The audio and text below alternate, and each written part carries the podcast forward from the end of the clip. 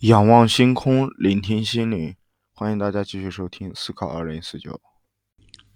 今天再给大家插播一期回答问题的节目，不是答听友问啊。嗯，今天这个话题比较有意思，但是时间比较短。题目是：地球为什么不会从空中掉下来？那么我们应该大部分听众朋友们都知道，地球是一个非常庞大的天体。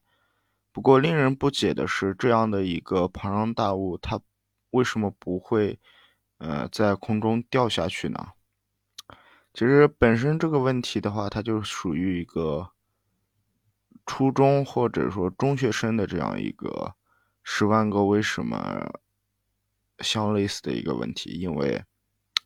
首先感觉问题比较无聊吧，然后第二个的话，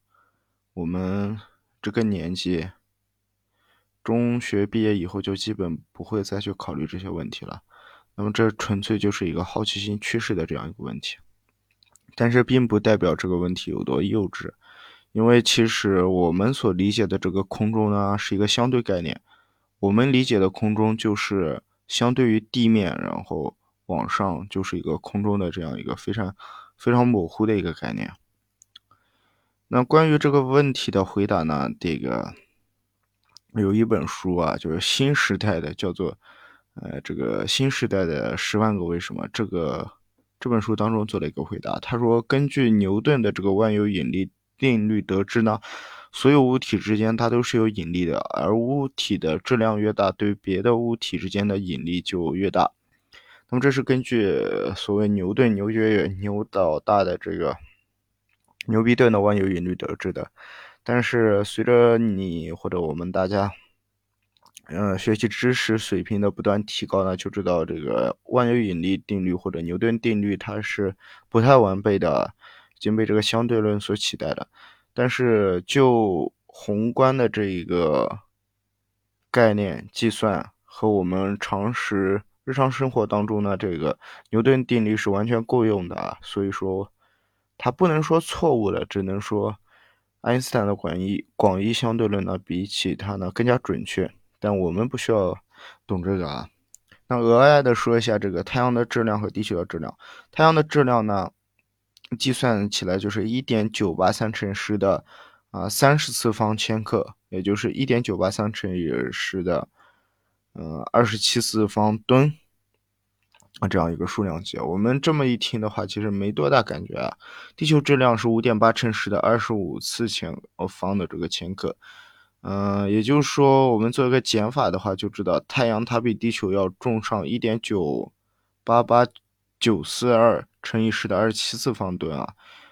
那么做一个比较的话，就是地球质量的三十三万倍之重。因此呢，它就会对地球产生巨大的引力或者强大的引力，那么使得地球不能够脱离自己的运行轨道，那么就围绕着太阳做这个运运转，这样呢，地球也就不会掉下去了。嗯，其实到这里呢，如果大致的这样理解了地球它不会掉落的这样一个原理或者说原因的话，我们也可以。啊，将其推广到整个太阳系当中的其他行星啊、彗星啊，还有小行星，呃，这样一些物质，它们呢也是受到整个太阳系的引力的，才保持自己原有的这个运行轨道，不会掉落下去。其实呢，不止于此啊，就整个太阳系呢，它其实又是围绕着银河系中心在做一个高速的运转。那么整个银河系呢，它又围绕着一个更大的星体做这个运转，但是我们的观测或者说当前所了解的这个宇宙尺度呢，它是有限的，所以在有限的观测范围里面呢，它还是呃如我们所理解的这样一个情况，没有多大的超出我们的这个认知，所以说大部分这个知识呢还是够用的，或者说。在我们现实生活中，反正也没多大的影响嘛。但是我相信我的听众朋友们当中有很多是对这个相当好奇，或者说想要了解的，那么也可以多多留言。这样呢，我就有动力可以给大家找更多的资源。那本期节目呢，就到这里感谢大家收听。